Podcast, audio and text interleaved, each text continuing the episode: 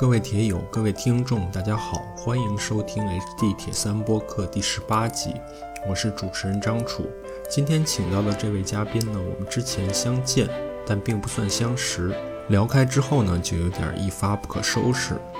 我们的讨论涉及很多个话题，不仅讨论了不同的运动项目，讨论了运动训练的科学与艺术，讨论了顶级运动员的心理。甚至还涉及到了奥林匹克与体育运动的业余性，以及对现有体制的一些制衡与突破。像之前的每一位嘉宾一样，我都很感谢他能够抽出时间来到我们这个节目，让我们节目所涉及的领域和范围也越来越丰富了。好了，话不多说，让我们进入今天的节目。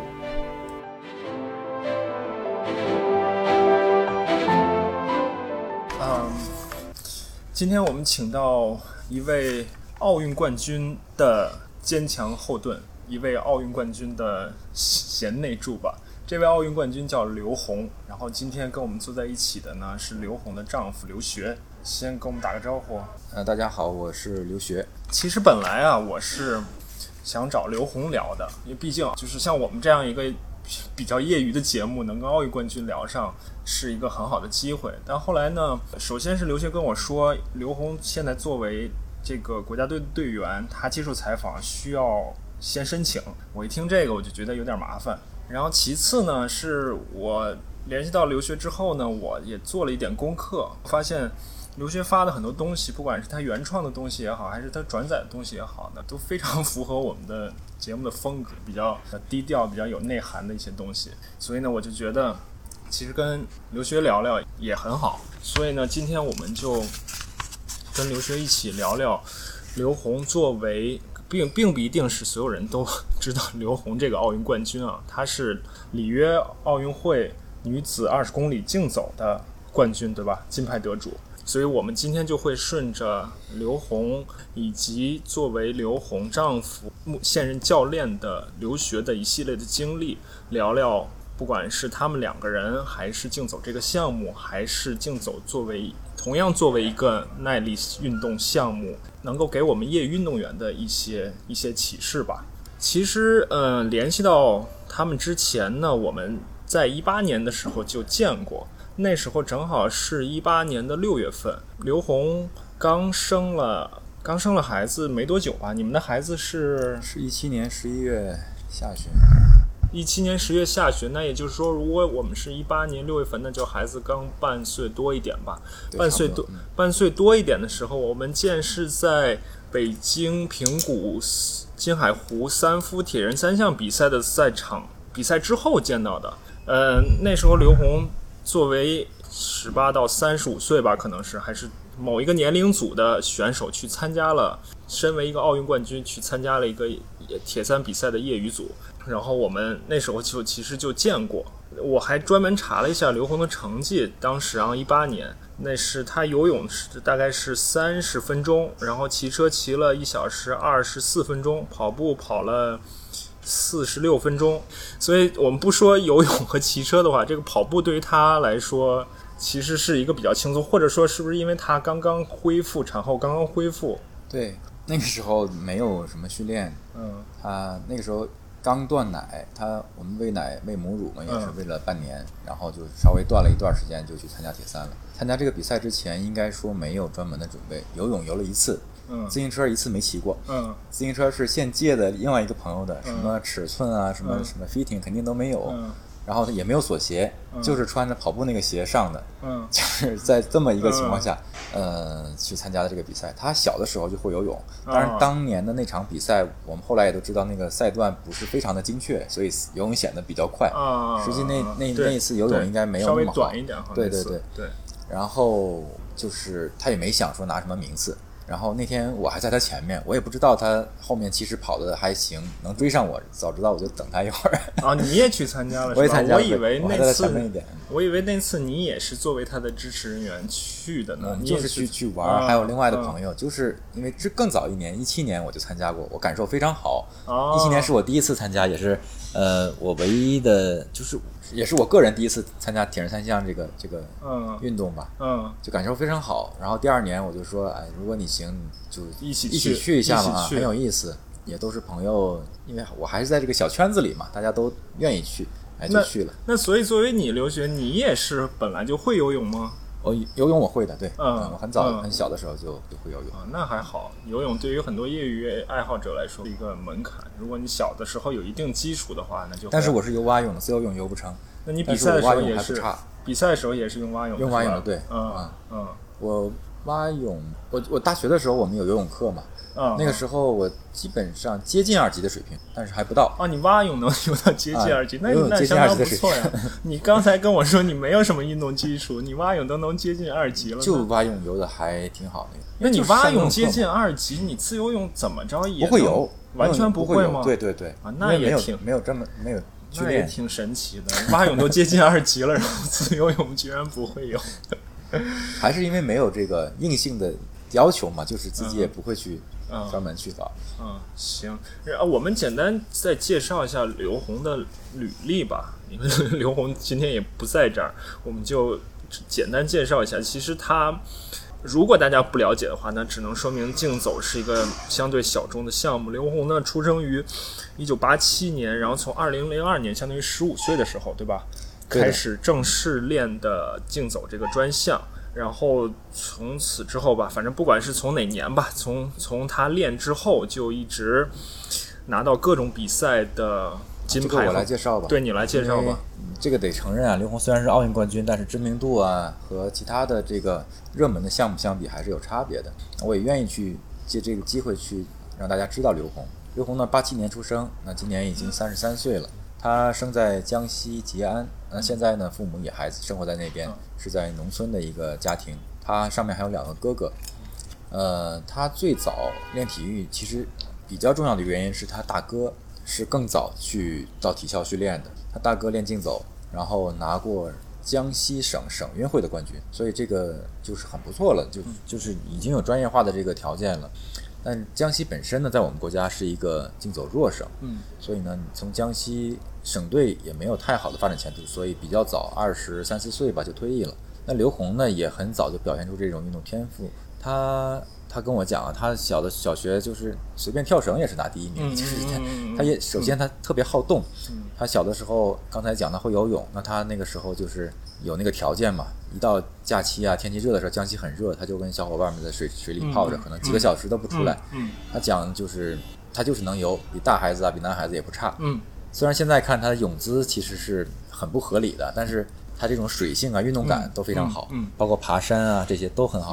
所以小的时候打下这个运动基础，我相信对他后面的这个运动发展也是很有帮助的。嗯，包括我们现在回顾，我们经常讲非洲运动员的天赋，其实非洲运动员的天赋很大程度上是和他小的时候的生活环境息息相关的。嗯他在这个成长期，在这种客观环境下塑造了自己的身体，造成了现在的这种运动优势，而不是说他在基因层面有特别大的不同。嗯那这再扩展一点，就是我们国家在云贵地区的这个中长跑耐力运动员特别多，也是这样的。他在从小的时候，自然环境给了他一个相对更有天赋的身体。那刘虹从十五岁呢，就被一个现在回过头来看是非常重要的一个教练发现，嗯带到了深圳。嗯呃，这个教练姓孙，嗯叫孙立安。嗯他后面也是一二年伦敦奥运会这个冠军，男子冠军陈定的教练。哦所以呢，他能够被这样一个教练选中，带到深圳，这对他来讲是运动生涯的一个非常非常重要的转折点。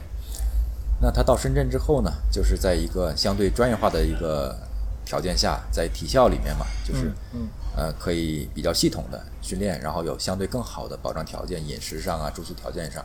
嗯、到二零零五年，他的这个青少年的这个成绩就已经很突出了。当时组建竞走的国家队，他就被选到国家队。嗯嗯零五年进国家队，零六年参加亚运会，每个国家有两个名额，他当时是中国的二号选手，因为他还年轻嘛。嗯那在那场比赛里面呢，他就一举成名的就把中国的主力选手也超过了，啊拿了那场比赛的冠军，嗯嗯就是在二零零六年的多哈。嗯，所以去年他又在多哈比赛拿冠军，算是这十多年来的吧一个轮回吧。对啊，零六年到一九年又十三年过去了。对对对，嗯他从零六年一直到可以说一直到现在，他都在国际一线的水平上，这个时间跨度还是非常非常长的。他从零七年拿全国锦标赛冠军，因为零七年他才二十岁才成年，嗯，零六年其实还还是青年的这么一个级别。嗯嗯。那零八年代表中国参加奥运会拿第四名，也是中国最好名次。嗯。零九年柏林世锦赛拿现在是亚军，因为有一名选手因为药检的问题被取消成绩。嗯。然后一零年是是在另外一个转折点，就是一零年呢开始和意大利教练合作，嗯。到国外去训练。但是，一零年他也是一个成绩，就是整个职业生涯里最低迷的一年。一零年成绩一般，嗯他只拿到了一个国际田联就年终总决赛的一个亚军，但这个比赛的权重不像其他大赛那么高。嗯再之后，一一年大邱世锦赛拿冠军，一二年伦敦奥运会拿第三，一三年莫斯科世锦赛拿亚军，一四年世界杯在中国太仓拿亚军，一五年北京世锦赛拿冠军，嗯一六年里约奥运会拿冠军，嗯，然后一七一八年是暂时离开赛场，对一九年再回来多哈世锦赛冠军，对，呃，我统计过他的成绩，从一零年六月份直到今天为止，他参加的所有的竞走比赛没有掉出过前三名。啊，没有下过领奖台。对，所以这个成绩真的是非常非常难得的。我们讲一个运动员可能达到非常高的水平，拿到非常辉煌的成绩，但是呢，他另一方面也可能在状态不好的时候、能力欠缺的时候，会有一个比较糟糕的成绩。能够长期保持在一个高水平是非常非常难的。对那对刘虹是这个行业内不光是中国，在世界内，在世界的这个女子竞走领域里边，也可以说是当之无愧的最具代表性的这样一个人物。对对对，她是不是还是同时拥有两项世界纪录？对，二零一五年在西班牙创造的二十公里世界纪录，然后去年在中国黄山是五十公里的世界纪录，现在都还是他保持。现在都还是呃，嗯但是呢，我们也可以看到有这个俄罗斯运动员在本国的比赛里超过这个成绩的现象。嗯那一方面，俄罗斯我们知道他们已经远离国际赛场有五年的时间了，他们一直有这个很严重的兴奋剂的问题，这些运动员无法证明他们绝对的清白，国际田联也没有认可他们的这个国际资格。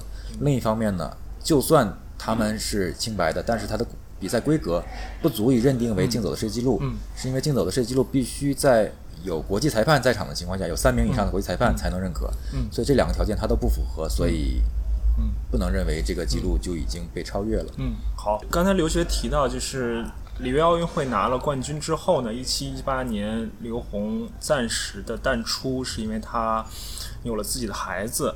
然后在那个几年左右，我看到刘虹，他作为竞走的世界冠军，他还参加过马拉松的比赛，参加过越野跑的比赛，包括我们刚才提到的参加铁三的比赛。像这些比赛，他参加是抱着一个那么什么样的目的和心态呢？是去，比如说我去去玩一玩呢，还是我作为某种程度上作为我的一个交叉训练，还是怎么样？呃，全都是参与的心态，玩的心态，嗯没有任何成绩目标，没有任何外界的要求，嗯。嗯，就是自己想尝试体验一下，可能也受我的影响吧。嗯，我一直以来算是一个爱好者，哎，对，啊，我对。我我更愿意把自己的身份定义为爱好者，而不是一个专家或者是一个一个专业人士。嗯嗯，然后我看那个，真是从以前的报道里看出，刘虹二零一五年参加北京马拉松，第一次第一次跑马拉松就跑出了两小时五十一。我不知道这个成绩对于他来说，我感觉从他竞走世界冠军的这种身体素质、有氧能力来说，两小时五十一可能可能并不是一个对于他来说，并不是一个特别出奇的这个成绩吧。对，但是呢，这件事情在社会上的反响远远大于他拿对所有的竞走的冠军，甚至于破世界纪录嗯的关注，所以也激发了我们对这个事情更深层的想法，就是说我们怎么样能让大家更了解自己，怎么样能让大家更了解竞走。对，所以说到这儿呢，我们就正好来聊一聊竞走这个项目。刚才开始之前，我跟刘学聊，就是说很多人都说我们铁三是一个小众的项目，那如果跟铁三比，那竞走肯定是一个更小众的项目。我在留学的朋友圈里看到过他对竞走的一个描述，他说竞走这项看似冗长而乏味的运动呢，代表一种古典的坚韧，随着时代而褪色，也许呢会很快会消失在历史长河中。所以，能不能给我们讲讲你这么多年对竞走这个项目的理解，以及竞走这个项目目前从专业的层面发展的一个趋势。因为我们知道，从国际奥委会或者说从单项协会吧，它可能一直在做出一些改革的尝试。就是你先给我们从这个角度来讲一讲竞走。竞走呢，大家如果现在去看国内的所有的对于竞走介绍，首先第一句基本上都是会说竞走是一项啊有悠久历史、古老的一项体育运动。其实并没有发源于发源于肯定都是英国地区嘛，这样的运动基本都是在这边。嗯呃，最早在体育史上，竞走还是挺重要的，但是它的发展最早都是那些像现在搞穿越呀、搞登山这样的人一样，就是他会搞一个几百公里，我背个包，然后跟媒体说我要完成一件前所未有的事情，嗯然后基本属于这种情况，然后顺道拉个赞助啊，扩大个影响，属于这种事情。嗯嗯真正变成体育比赛呢，从始至终都有一定的争议。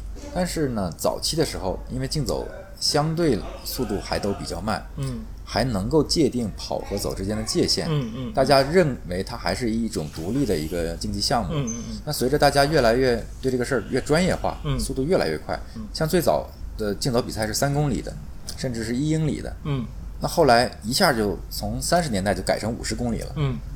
就是大家想让这个竞走更纯粹、更符合规则，怎么办呢？那就让你走得长，你就没法走得快了。嗯嗯嗯。所以现在的这个，呃，从三十年代开始就开始大面积的普及五十公里竞走，嗯那那就是一个四五个小时的比赛。嗯但是现在回过头来看，当时的十公里的世界纪录都没有现在五十公里走得快所以已经远远背离了当时的那个、那个那个那个设定。嗯那竞走最大的争议就在于，它需要人裁判来规来来来定义你是否犯规。嗯那大家现在社会是越来越不喜欢用这种方式去判判断了，包括足球，虽然顶着那么大的压力，这么些年还是引入了这个这个电子技术、嗯嗯回放技术。嗯那竞走也一样，大家一直在讨论能不能用一些什么鞋垫的方式啊，或者是这个客观录像的方式啊去判断。但是呢，只要一用，大家发现所有运动员都存在瑕疵，你没有办法界定谁是瑕疵更小，哎嗯那嗯就很矛盾。确实，从这些层面来讲，竞走确实有它不合理，或者说，嗯、不和现代社会融洽的这么一个特点。嗯我说它古典古典的美呢，就像就像现在欧洲人也喜欢寄明信片儿，很多老人也喜欢互相之间写信件。那在我们这个像像北京这种城市，已经大家就不太会用这种方法了。嗯但是那那一代人嘛，他可能出于从小这种习惯，出于一种情怀，他还愿意这样做。但是我相信这一代人离开了之后，这个东西一定也会离开的。嗯像邮票啊什么这种东西，真的一定会离开的。嗯现在在欧洲，你看竞走比赛还有规模和人数也还没有特别少，但是参与者的比如年龄，大概比如大概能有多少一个比赛大概能有多少人呢？嗯，正常的比赛叫比赛的话，可能有几百人是有的，嗯而且也是分组的，嗯嗯。也像铁三一样，它会分年龄组，年龄组嗯。但只有国际比赛才不不分，因为它按国际田联的这个规则走是不分组的。嗯实际他们、嗯呃街头比赛可能从五百米开始，啊从十岁的这个小孩开始，嗯嗯然后也是分年龄段，一组一组发枪，一组一组比，他们还是有这种传统，但是人数真的在我看来是很少了。嗯最主流的群体还是说五十岁、六十岁甚至七十岁的人。嗯这些人他出于情怀和热爱还在做，但是呢，如果这个项目不能吸引更多年轻人，那确实他的未来不是很乐观。嗯，所以这也是我想问的，就是说，之所以比如说从国际奥委会也好，还是专项委员会也好，想尝试对项目做出改革，也是说能不能让这项运动走向职业化，有更多的群众基础，更具观赏性。其实很多项目都是从这点出发的，包括铁三，其实如果大家关注的话。近期的一个改革的目标也是把这个项目的时间继续缩短。我们现在奥运距离从奥运会来说，可能男子一个小时四十多分钟，女子两个小时。现在有一个讨论，就是说继续把这个距离缩短，缩短到一半，就是半程的奥运距离。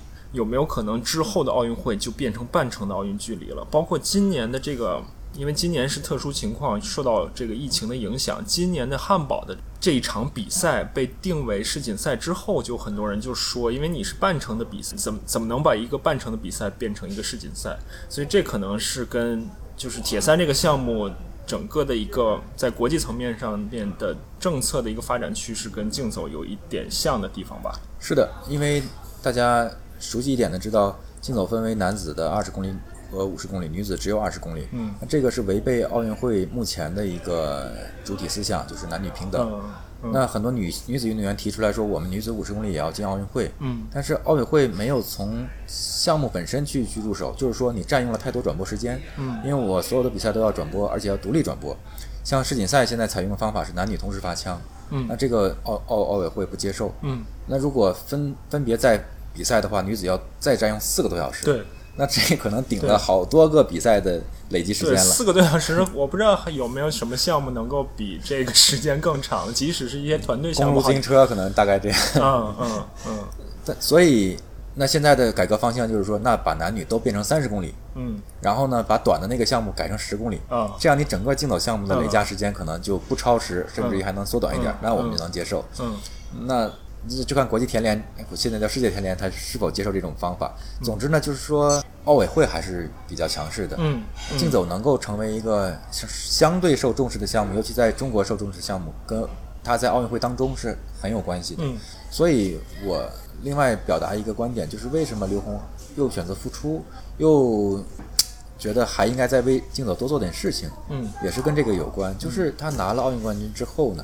大家会很乐意跟这样一个有重大成绩的人相识啊，去参加一些活动去介绍。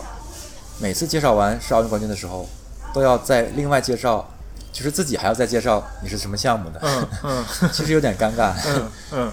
然后大家不知道这个项目怎么回事儿，就是会会有点不舒服。就是你的名气来自于奥运会本身，奥运会本身是一个组织，是一个是一个项目，但是你自己在在里面做什么又这么不起眼，对。所以所以我觉得作为一个这个项目最有代表性的运动员，是有一定的责任去让你自己的项目更加的发扬光大，或者说更加的被社会接受。我觉得是有这样的责任的。嗯，好啊。那那那作为你呢，刘璇，你因为你是毕毕业之后就一直在做竞走，当当然中间可能有一点点其他的经历啊，但是基本上是毕业之后就一直做竞走，所以你对竞走的感情是因为你做了这十几年之后慢慢的积累下来的吗？并且你随着你做这十几年的，你对竞走的理解到底有没有群众基础？这个竞走有没有普世意义？对于我们普通人来说，比如说我们参加马拉松、参加铁三，大家好像都觉得这是一个强身健体，是一个比较适合普通人、适合业余爱好者的一个锻炼方式。那你从这个方面是怎么怎么看的呢？呃，首先我直接回答，我对竞走没有大家认为的那种感情，或者说那种喜爱，嗯确实是出于一种偶然。我大学毕业分到竞走队的时候，我连竞走是什么距离、怎么比毫无所知，著名点完毫无所知，跟大家是一样的。呃，就是因为机缘巧合吧，我身在这个层面，我一直认为这个平台很重要。我在中国参与竞走运动，嗯。中国是竞走的运动的强国。对。在当当年啊，那个时候零八年奥运会之前，中国田径队第一有希望的是刘翔，第二有希望的就是竞走，尤其是男子五十公里竞走。当时、我就在那个团队，嗯所以我觉得那我就应该把这个事情了解更清楚嗯，它是一个很高水平的地方。嗯然后从二零一零年，中国选择和意大利教练合作，这个意大利教练世界上最顶尖的意大利呃嗯，竞走教练，嗯成绩最突出，他当时的个人的这个相关奖大赛奖牌就超过五十枚。那我我想，不管它是一个什么项目，只要你能和世界上最顶尖的人合作，你对眼界的开阔，对于很多运动内在规律的认识是不一样的。嗯所以我选择、嗯选择从这个项目入手。嗯现在回过头来看，这个选择是对的，就是这个入手点很重要。虽然它是竞走，但是它带给你的启发可以包含很多耐力运动，嗯可以包含很多竞技项目，嗯可以包含体育本身。嗯所以对我来讲，它更多的意义在这一层面。哦嗯当然，后来因为和这个刘虹成为一家人之后呢，那我也觉得是要把我的这个一些想法呀、一些经验啊，它能够产生更更大的这个化学作用吧。嗯就变成这样。所以你说我是否希望这个项目以后发扬光大，或者我立志于一生去做这个事情？嗯我嗯我现在可能觉得没有、嗯没有那么远大。嗯嗯。那我刚才说的第二点呢，就是你觉得这件事情对于普通人、对于业余爱好者的意义有没有有多少呢？好，竞走呢，我也尝试怎么去定义它。那我最近的对它的定义就是说，所谓竞走，就是用走的方式比赛速度。嗯所有的田径的这个竞赛都是比赛速度，不不管它长还是短，一百米是比赛速度，马拉松、竞走同样是比赛速度，所以它是一种竞技方式，只是为了区分谁更强。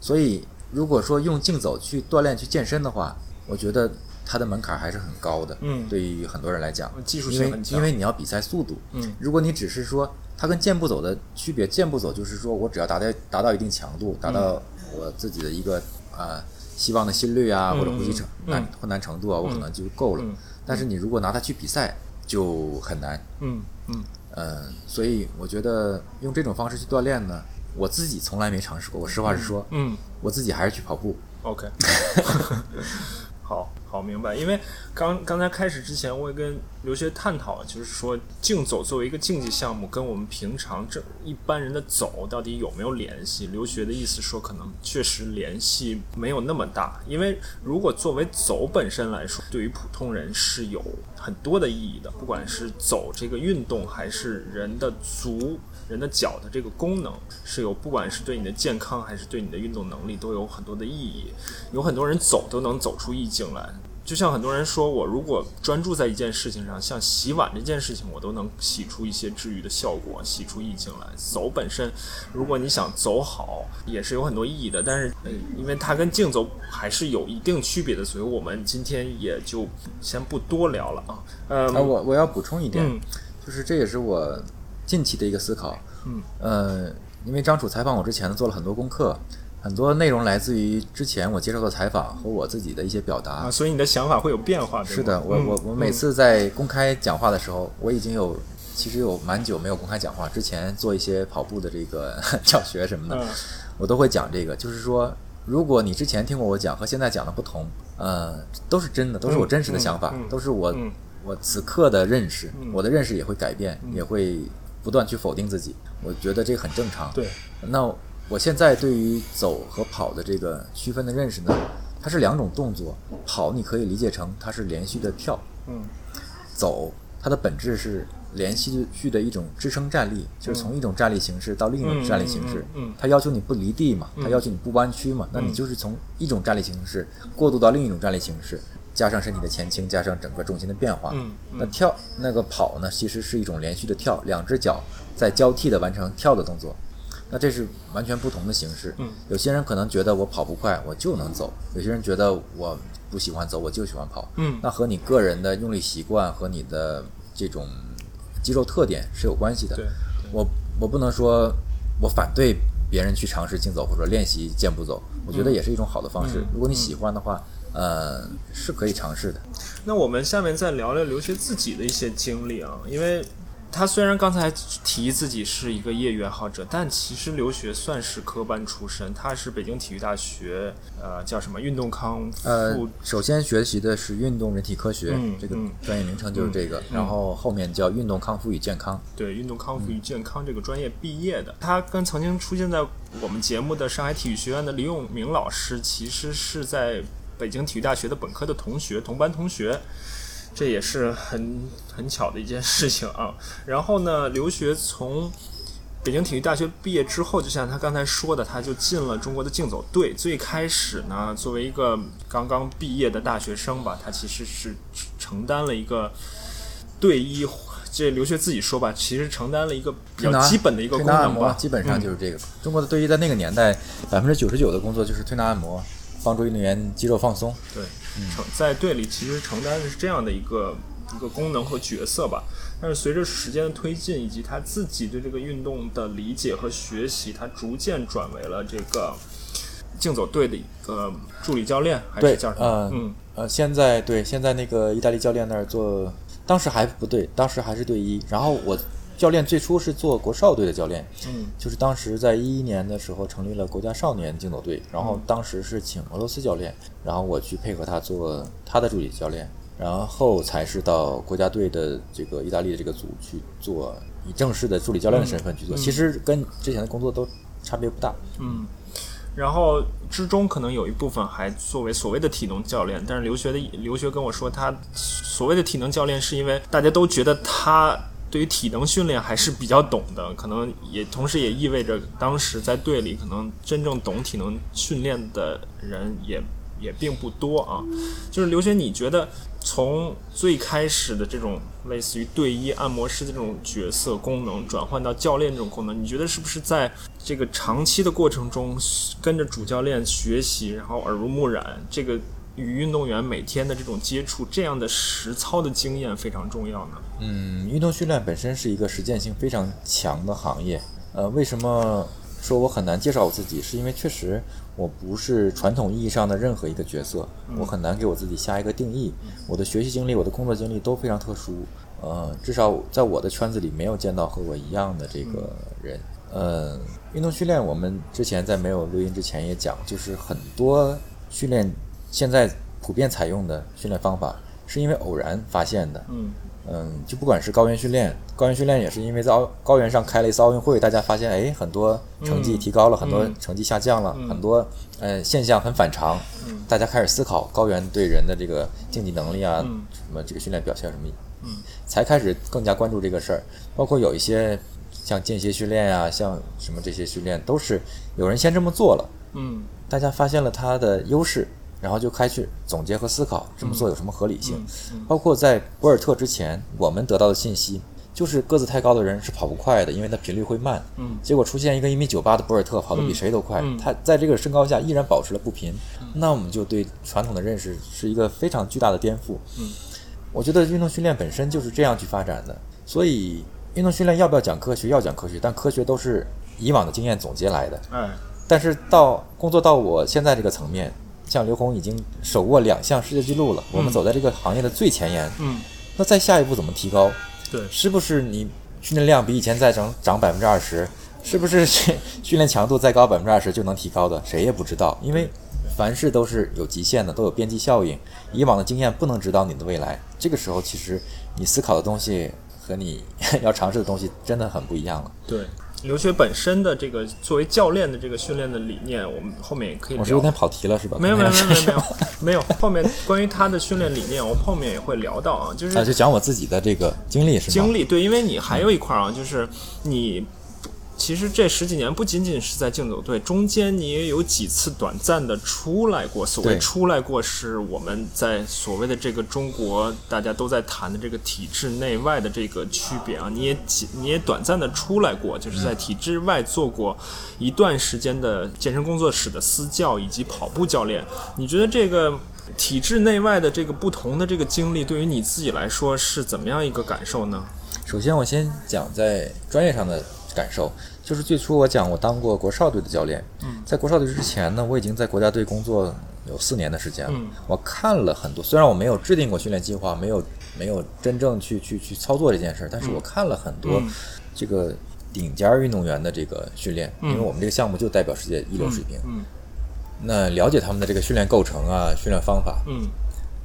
当时最简单的想法就是说，把这些想把这些训练，呃，一定的比例缩减到。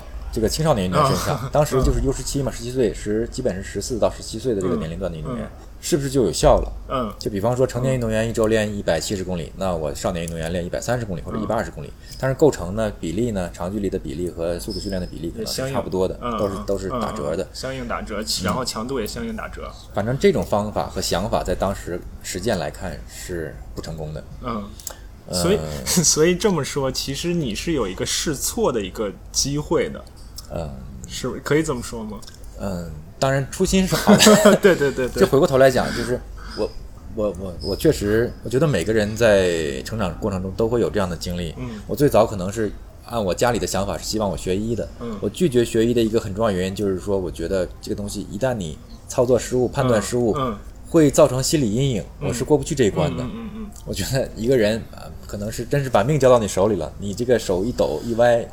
嗯，一一个愣神儿，可能就就断送了他很很很大的一个生活希望。嗯，这个事儿我是不接受的。嗯，好在我转移到这个健康群体、运动员群体之后呢，这个损失和代价没有那么大。是是，我心里边还稍微好一点。但是没办法，所有人都要这样长大。对，都要经历这么一个过程。嗯，这是一个案例。然后呢，就是从专业到业余的这个切换也是一样。那在专业的这个领域里面呢，我们会讲你的大量的训练是在中低强度的。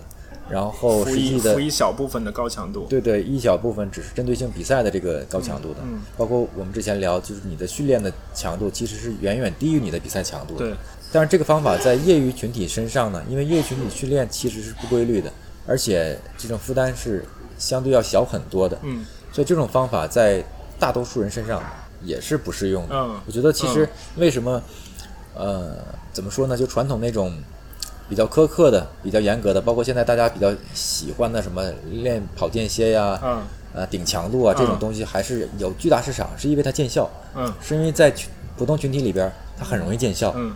虽然它也有负面的风险，但是它就是就是见效嘛。嗯嗯嗯，所以这些现象也是激发我很多不同的认识和思考。对，所以我觉得这样不同的经历，可能让你的整个的思考方式、整个的知识体系会更更全面一点啊，吧。是这样的。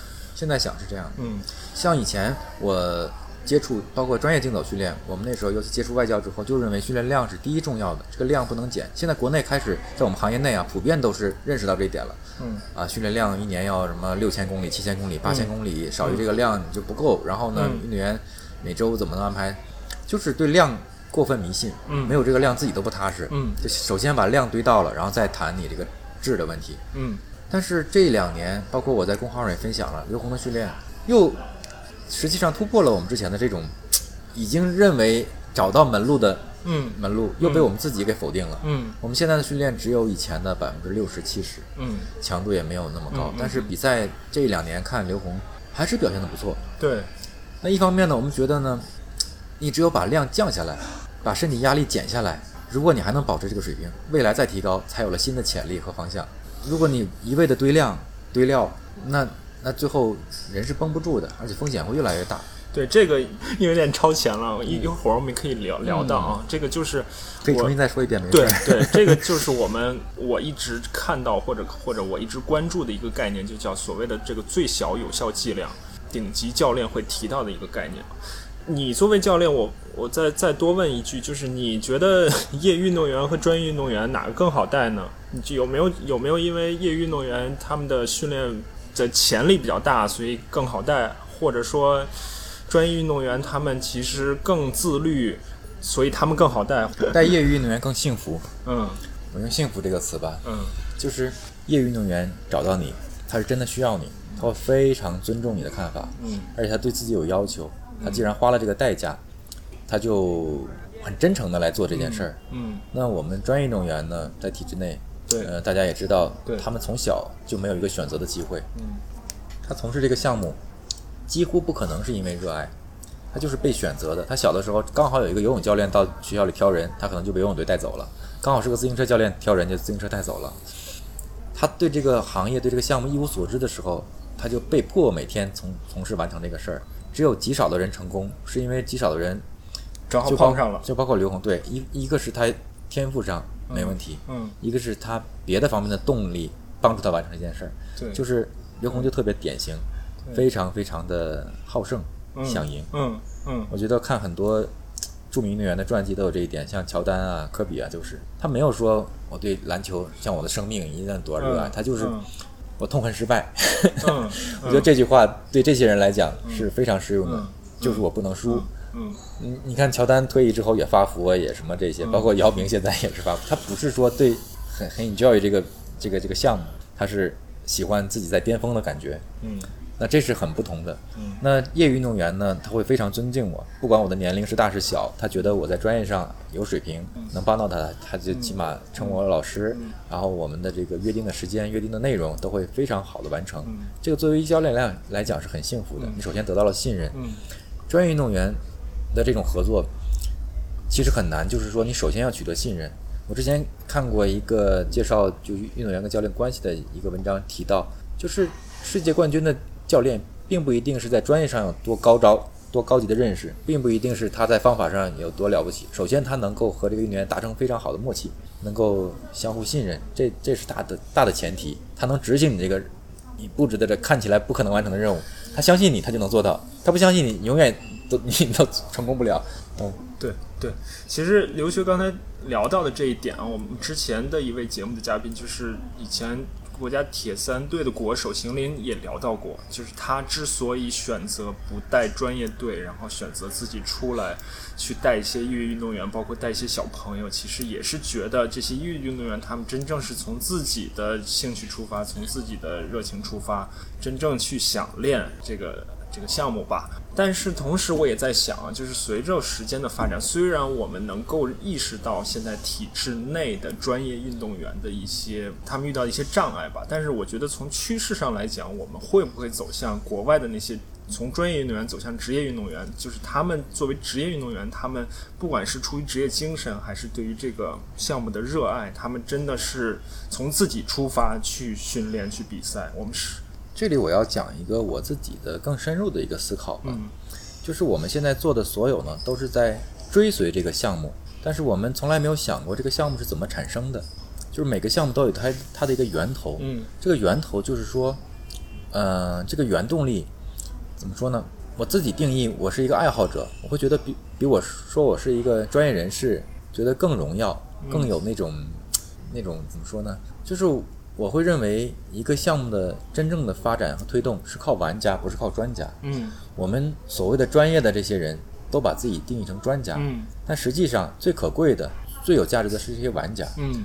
很多项目，尤其是我们常见的这些户外极限项目，嗯。我我见他们这些人就是摔断了，养两天好了，接着上；嗯。受伤了，养两天好了，接着上。然后什么器材坏了，自己修吧修吧，完借钱那么、嗯嗯。就是就是我离不开。有些场地被警察封起来了，我我我晚上翻着墙我也要去弄，就是这种精神特别的感动人。你说他水平有多高？没有多高，但是我觉得这些人才真正的让这些运动这些项目有生命。嗯嗯所以我特别愿意跟爱好者去交流，包括我愿意来接受你的采访问啊，嗯然后愿意谈这些事情。嗯我自己定义，我最早了解铁人三项也是从东方红的论坛上，零九啊年、零八年啊我就看这个。档期是啊，我那个时候喜欢翻论坛嘛，那时候还有什么跑吧、跑步圣经什么这些，嗯我就觉得哦，大家是这么想的，哦，大家是这么看的。嗯。我自己第一次跑马拉松，我上大学的时候，那时候就刚学一点点知识，就想试试。嗯就是这种劲头，我觉得比现在说你比去准备奥运会还有有有有有激情。嗯嗯嗯嗯那时候还没有普及心率表，但是我们上课已经能接触到了。我跟老师借了一块儿，嗯那时候的 Polo 表只能显示心率，嗯，就不能显示时间，嗯嗯嗯，没有就是我左手一个计呃这个心率，嗯，右手再带一个计时的时间 就这么去跑了第一次马拉松，嗯我觉得特好玩儿，我现在都很怀念那种感觉。对，所以所以刘学说的这个让我想到，就是其实还是人们的好奇心推动着很多事情的发展。嗯，很顺理成章的呢，就聊到就是刘虹她生了孩子之后，她又决定复出。决定复出之后，她就要做一个决定，是选择谁作为教练？是比如说现她再选一个顶级的所谓的顶级的外教作为教练，还是说她跟刘学形成一种合作的关系？刘学作作为她的丈夫，同时也作为她的教练，他们两个人作为一个团队去继续实现他刘虹的目标。那最终刘虹选择了选择了留学作为他的教练。在这个过程中，我觉得有很多有意思的事情啊。其中一点呢，就是刘学在之前的很多采访中都提到，他们整体的一个思路是希望能够用最简的配置和最少的资源，减小减少消耗，提高效率，用这么样一种方式去实现的目标。所谓实现目标，我理解可能比如说是。呃，原定今年的东京奥运会，或者说现在的明年的东京奥运会这么样一个目标，这一点我觉得是非常有意思的一点。你能不能在这一点上再说一说，为什么会有这样的想法？或者说，我先这么问吧，就是你们决定了我们要用最简单的配置和最少的资源来完成这个目标之后，你现在的核心的团队是几个人？就是你们两个人吗？还是说还有第三个、还有还有第四个人？另外一个给我们做治疗的医生，嗯但其实也是以手法治疗为主吧。那这个医生算是国家队的一个成员之一吗？还是对是的嗯，目前他是国家队成员，嗯，所以以前也和就是里约那个周期和刘虹配合过。嗯刘虹这个运动生涯这么久，他也接触了很多队医，嗯所以他会选择他目前就是最认可的、对他帮助最大的这样的一个人吧。嗯，所以核心刘学刚才说你们核心团队可能算是三个人，对，那如果再向外画一圈，一些周边的辅助团队加起来，你们大概能大概是怎么样一个配置和规模呢？呃，我如果说完全没有呢，我不知道听到这个节目的人是不是会觉得，一个是我不诚实，一个是我们内部的人也会觉得你这样不够尊重大家。但事实上，我们的工作就是自己来决定、自己来完成的。嗯呃，而且这个国家队的队医是在去年六月份加入我们的，嗯也就是说，去年六月份之前的所有的事情都是我们两个人完成的，嗯嗯。所以我们挺为此骄傲的。嗯，我所谓的这个周边团队啊，可能可能会包括一会儿我们也聊到，可能因为比如说刘红他会做一些物理治疗啊，可能是对医来跟你说那个对医来完成啊，但刘红那更早就是我呀，因为我也我也做过这个事儿，啊虽然不是很好吧，但是过得去。啊 OK，那比如说刘红，因为我知道啊刘红还做一些瑜伽普拉提啊，其实这样的教练也可以算周边团队的一员。其实那是算是我一个同学，一个师妹吧，比我嗯矮一个年级。嗯她是在二零一八年的六月份到二零一八年的十月份之间，再给刘红上了大概二十次课吧。嗯对你要是这样讲，他算是那个阶段给我们很大的帮助。嗯另外还有一个是就是广东省支援给刘红的一个意大利的，他就很有意思，他既是体能教练，也是康复师。嗯这个我们可以插一句，就是说，呃，康复、运动康、运动康复和体能训练之间是没有壁垒和边界的。嗯就是你让一个人的功能从零到五，五可能就是一个正常的水平，再到十，十就是一个竞技运动员的状态。嗯它中间是可以连续上去无缝切换的，只要你懂得这个原理，嗯你找到合适的方法。嗯所以这两个专业在未来我我们那行内可能会认为它是一件事儿。嗯意大利的这个人呢，他基本上就是从物理治疗到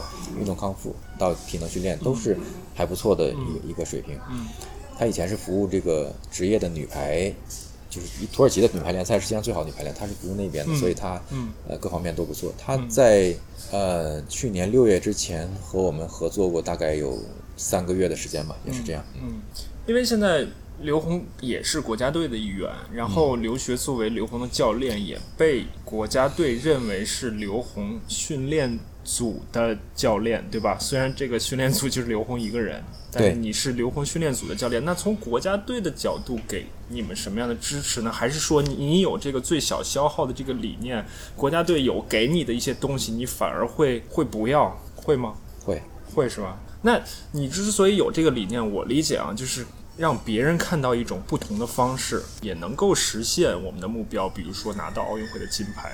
你的初衷或者说你的你的想法是不是这样呢？是的，因为我们多次表达的一个态度就是说，我们回到赛场不是为了重复过去那个经历，是想尝试和体验一种新的生活。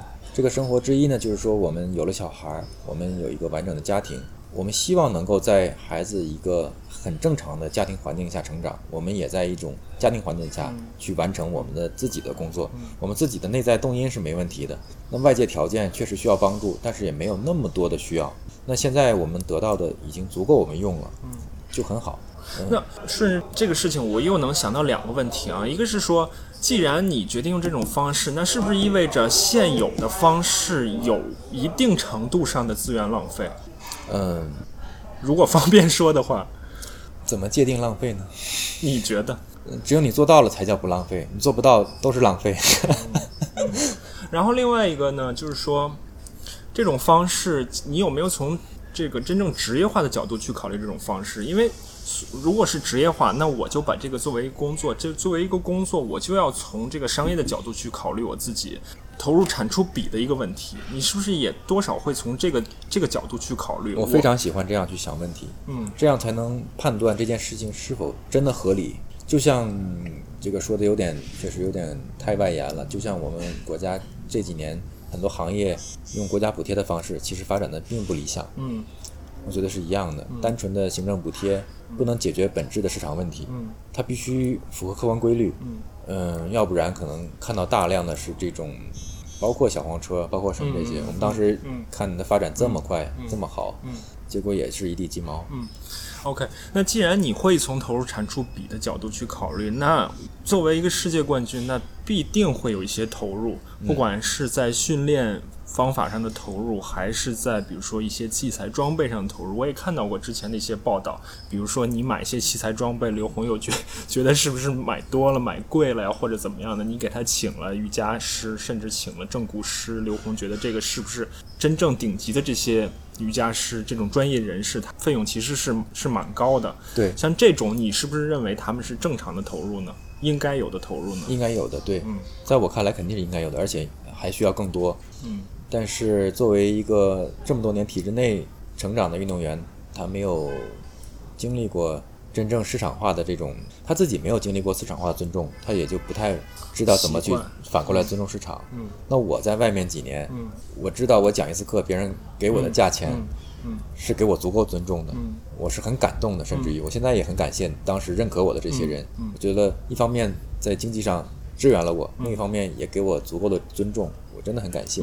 我我觉得这样很幸福。嗯嗯我也希望未来的中国的运动员能够认识到这种价值和幸福。嗯因为我还是比较了解铁三这个项目啊，有一嗯、有一对夫妇，他们同时是职业的铁三运动员，一个是澳大利亚的叫 Greg Bennett，一个是美国人叫 Laura Bennett。他们在两千年到两两千一零年左右这个时间段吧，他们的成绩非常好。他们两个分别取得过雅典奥运会的第四名和北京奥运会的第四名，同时他们在因为铁三这个项目呢，相对来说还是可以职业一点的啊，他们也取得过一些商业赛事的成功，他们抓住过一些机会，当年还有甚至还有。比如说二十五万美元奖金的比赛，甚至更多奖金的比赛，他们都抓住过机会。他们在很多的访谈里就提到，一方面他们喜爱这项运动，另一方面他们也把这项运动作为自己职业上面的一个生意，所以他们会比较关注奖金高的比赛，然后他们也会根据自己每年的收入，比如说。有固定的百分之十五，他们就花在我们的旅行上面，在旅行上面不打折扣。我们今年的收入的百分之十五，如果够的话，我们就买商务舱，我们就保证自己能够得到足够的休息和恢复，到达以最好的状态到达比赛赛场。然后他们也会专请自己专门的这个厨师花。若百若干比例的钱，就像刘学刚才说的，在自己的康复上面，这个其实我觉得是一个西方来说是一个比较职业化的一个方式吧。是的，我很羡慕这种，我也很认可这种方式。但是呢，我们目前的客观条件还不足够具备。不具备的原因呢，怎么说？另一方面，你也这个我们只能私下说，嗯嗯就是我们不希望被贴上一个反体制的标签。嗯嗯这个一方面对我们来讲只能是阻碍和负担。嗯我没有办法去去以我们目前的这种状况去去挑战这件事情，这是客观的。包括我们近期其实有感受到呃这种倾向，对，因为我们确实比较不同，，OK。很容易被人贴上这种反体制的标签儿。嗯，那我再说说训练训练本身上啊，就是你作为刘虹这样一个奥运冠军的教练，你有没有压力？呃等一下我可以把那个问题刚才再说一下。哦好啊，就是嗯，我们选择或者我表达希望以一种最小代价的方式去完成训练和比赛，是希望我们的这个过程更加具有普适性，嗯让大家觉得呃顶尖训练的要求也没有那么高，嗯是够得着的，是我可以去向往的。嗯我觉得这样会激励更多的人，更多的年轻运动员去不断的探索这条路。，OK，如果刘虹能够走成，也激励他们想让自己完成同样的事情。嗯如果刘虹不能走成，也在目前这个情况下验证了这件事的的难度。如果刘虹做不到，别人可能会更难，也也算是为行业做出了一种态度。嗯，我觉得也挺重要的。嗯，好啊。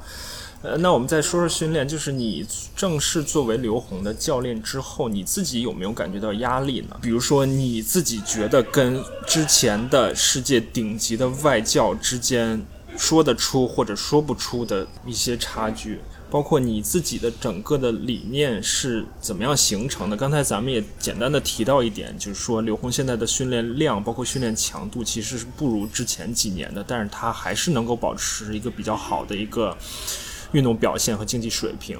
在这方面你，你是大概怎么样一个情况呢？呃，虽然从定义上来讲，我是刘虹的主管教练，嗯但实际上我们的这种合作模式和传统的教练和运动员之间的关系是很不同的。嗯我我也讲过，刘虹非常幸运的一点是他整个职业生涯经历的三位重要教练，就是长时间带他的教练，嗯都拿到拿到过奥运冠军，所以他有三位奥运冠军的教练。嗯嗯当然，他的经历、他的想法、他的训练的这个周密程度是远超过别人的，这是他幸运的一部分。嗯加上他自身的努力，加上他的一些比赛机会。嗯那我能够给他什么帮助呢？其实我认为我对他最大的帮助是帮他做一些观念和思想上的梳理，嗯真的不是具体的某些方法，嗯甚至于过去的一年的时间，大部分的训练是他自己安排的，啊就是说，嗯啊，我想下周可能练两个长的，练一个短的，大概哪天干什么？因为我们还要考虑家里的时间安排呀、小孩的情况啊，各方面的这个天气情况都会考虑。所以实际的训练不是说像以前刻板的说周一多少公里多少时间，周二多少公里多少时间。现在我们越来越不不不考虑这个了，只是说出现问题的时候，比方说我感觉这段时间好像哪部分差一点儿，这段时间我技术上哪边好像有点变形，那我们一起去发现问题、探讨问题。我对他的帮助其实，呃，我我在媒体面前讲过，这个可能有点绕，他们也没反应过来。我说我对刘虹的帮助大概也就只占百分之一，嗯并不是百分之五十。但是我接下来另一句话呢，就是说一场竞走比赛有五千多秒的时间，百分之一也是五十几秒，这也够赢的了。对，其实可很有可能就赢在这百分之一。所以，所以你的意思是说，你们两个人都觉得刘虹这么多年的训练比赛，他已经有足够的经验和信心，能够安排具体的一些训练了，对吧？对，嗯而且他的执行力是远远比大多数运动员好的。嗯嗯所以，那你觉得，如果说在具体的训练方式上，它是降了一些量，降了一些强度，但同时它又能保持比较好的运动表现和竞技状态的话，我看到你们之前的采访也说，他最大的他复出之后，可能如果能够想到、能够看到最大的改观，可能是心理层面的。那你觉得，你刚才提到的，你对他的这百分之一的帮助，是不是就有心理层面上面？是的，绝对的。嗯而且现在高水平的竞技训练也越来越关注心理层面的这些反应和效果。嗯，包括很多身体反应实际是跟心理相关联的。包括现在大家对疼痛的认识，对很多赛前状况的认识，包括呃一二一三年有几次刘虹赛前会出现拉伤。嗯嗯，那个时候不知道什么原因，训练强度并不是非常高，嗯然后呢，也都是他很熟悉的内容，但就是在那个时间点，赛前一一周或者一周多一点的时候会出现拉伤，当时就觉得哇塞，这怎么办啊？嗯，影响非常大。嗯但是后来发现，就是和赛前的焦虑有关。心理层面。对对对，这个焦虑造成了他这种感受放大，造成了他这个身体的不正常。那现在认识到这一点之后呢，包括他这些年确实越来越成熟了。呃，他拿过奥运冠军之后，拿过世界纪录之后，这个心心里边的压力确实也就放下来了。嗯嗯他实际上，我刚才讲，他二零一一年就已经是世界冠军了，但嗯当时没有站上领奖台，是因为俄罗斯嗯大面积的用药问题。嗯嗯刘虹后面好几个大赛的成绩都是因为这个俄罗斯大面积的被查出来之后才递补的，嗯所以他真正第一个拿到冠军的比赛是直到二零一五年。你看我刚才讲他二零零六年出道，他第一个世界冠军要到二零一五年才拿到，所以整个这个过程是他经受心理煎熬的过程。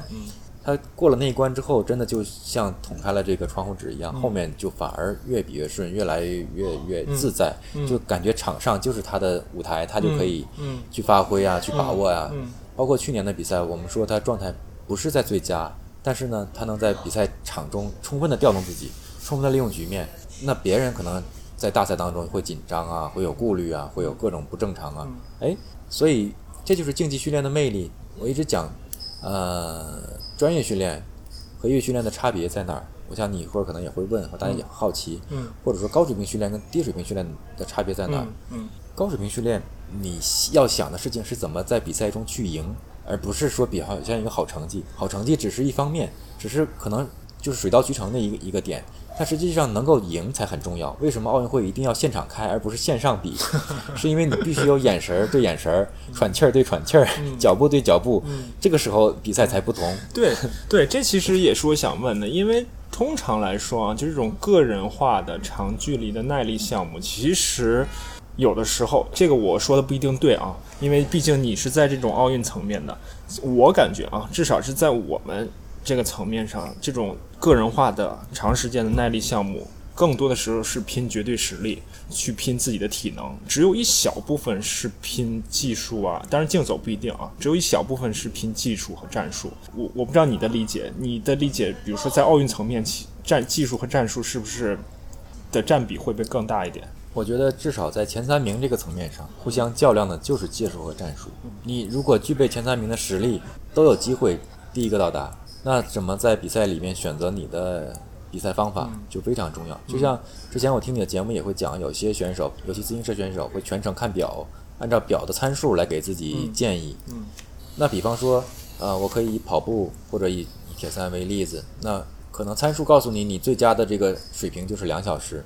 如果你发挥出来这个成绩足够拿冠军，但是比赛场面就是大家都不在前边，你可你敢这样去去搏吗？嗯嗯 嗯。还有就是，如果大家都已经远离你了，你还要按参数嗯守自己的位置吗？嗯嗯。这是比赛里非常难难以拿捏的地方。像我们在中长跑领域，日本就很特特殊，他们经常会选择，尤其大家看田径场的这个一万米的比赛，包括五千米的比赛，他们可能会一开始就出去了。嗯。非洲女人从来都不跟。嗯，但是一会儿就把他们撵上了。嗯，我们认为日本的选择就是说，我如果平均分配体力，按照我能够承受的强度去跑，我可能获得最终好成绩的机会最大。但实际上每次都做不到。刚才说到啊，刘虹就是随着越来越多的冠军，他的心理越来越成熟，越来越稳健。那我想问，就是刘虹当了妈妈之后，她的心理。的变化对于她的运动来说有没有帮助呢？因为我也看到之前的采访，很多人会提到，就是女性当了母亲之后，她的生理从生理的层面上可能会变得更强。但是这个从科学研究层面，我还没有看到过特别明确的一个说法啊。但是你觉得从从心理上面让他变得更成熟、更强大呢？我们没有从变成熟和变强大这个角度去想这个问题啊，嗯，只是觉得他的生活更丰富了，嗯。他的关注点更多了，反而相应的他的压力就变小了。嗯嗯，他以前他的压力来自于不只是自己想要这个成绩，想要这个冠军，还在于这么多人天天盯着他为他付出，他出于一种报答之心，他也觉得自己有压力。像你说的那么大一个团队，有治疗的，有营养的，有什么的，天天管着你，你的成败关系着所有人的成败，这种压力也是挺大的。如果这个压力现在全都在我身上，他也觉得好接受一点。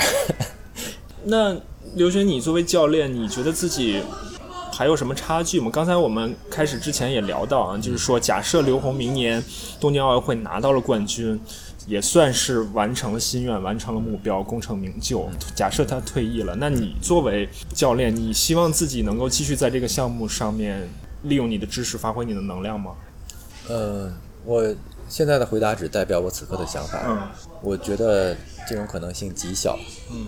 呃，因为竞走这个项目呢，说实话，前景和影响力毕竟有限。嗯。呃，如果是刘虹要做呢，当然他是以一种呃，就是这个行业代表的形式，去拓展这个项目的边界。那我觉得我可以帮他想办法，帮他出主意，帮他建立一些桥梁，这个都是没问题的。但是以培养运动员拿大赛冠军的这种方式，我觉得实际上对我来讲太局限了。嗯。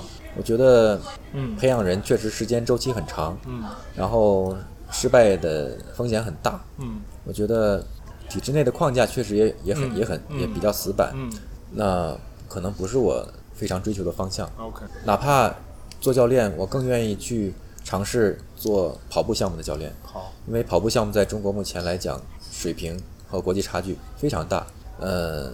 那这里面可做的事情和点就非常多，嗯，而且社会认知程度啊，呃，这种经济回报的可能性都要更好，嗯，那我觉得，嗯，假假如说我做教练的话，可能更可能是做跑步教练。OK，好啊，好啊。如果不做教练的话，我觉得也我也可能去做一些体育产业呀，或者是。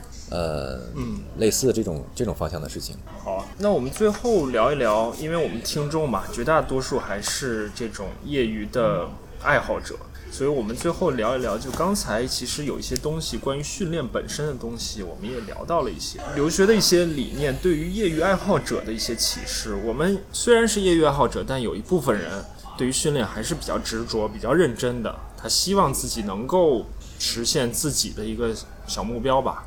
或者说一系列的小目标吧，其中一点呢，就是刚才我们聊到了，刘学觉得呢，就是目前的运动科学基本上还是对实践的一个总结。就这点，你能不能再谈谈你的感受？就刚才我们也谈到了，不管是高音训练呀，还是高强度间歇啊，都是人们可能有意无意中做出了这样的尝试，然后发现这个东西有用，然后科学家们、运动科学家们才慢慢的跟上，再去做相对深入的一些研究。你是怎么看的？嗯，这个事情呢，我就想到哪儿说到哪儿啊。嗯首先呢，现在社会上出现了很多产品，大家很希望用产品去指导我们的这个训练，不管是这种软件层面的，国际上也很多嘛，就是给你制定训练计划，嗯然后根据你的目标怎么设定计划，还是一些就是单一产品方面的，给你一些训练建议。现在这个确实越来越先进，越来越丰富了。嗯嗯，我觉得这是个好现象，证明它在普及。以前所有的这些设备都只有专业设备，没有所谓的民用设备。嗯那现在民用进进来，说明这个群体够大了。嗯但是大家确实因为没有受过专业训练，你是没有分辨能力的。嗯。就是之前我在张楚的节目里也听到很好的这种这种这种普及吧，就是所有的这些程序化的结论都是基于一个大数据的，基于一个、嗯。呃一个怎么说，嗯、就是人群分布它是人均值，有些是平均值，有些是正态分布的。对对，嗯、就像身高一样，可能我们普遍的身高在一米七十到一米八十之间，嗯。但是就是有些人会到长到两米，有些人在一米五六十，这都是正常的。嗯。但你不能确定你自己是不是那个主体，嗯。所以呢，在这些东西在你身上不适用的时候，不要过分怀疑自己，也要怀疑方法。呃，没有，现在没有一个真正权威的，呃，不差错的方法应用在每个人身上，所以这个学习还是必要的。嗯包括我前几年在社会上做跑步的教学啊，嗯这个东西现在好像越来越好一点。那个时候大家还是不接受的，认为跑步是最不需要学的，你怎么还教跑步呢？嗯。嗯，哎，你当时教跑步的重点是更多的放在跑姿、生物力学这一块呢，还是放在训练方法、训练安排上面呢？跑姿你放在跑我很姿这儿，重视这一点。跑姿它最有最有意思，我觉得，而且和每一个人直接相关。嗯，它是你可以不断追求没有止境的东西。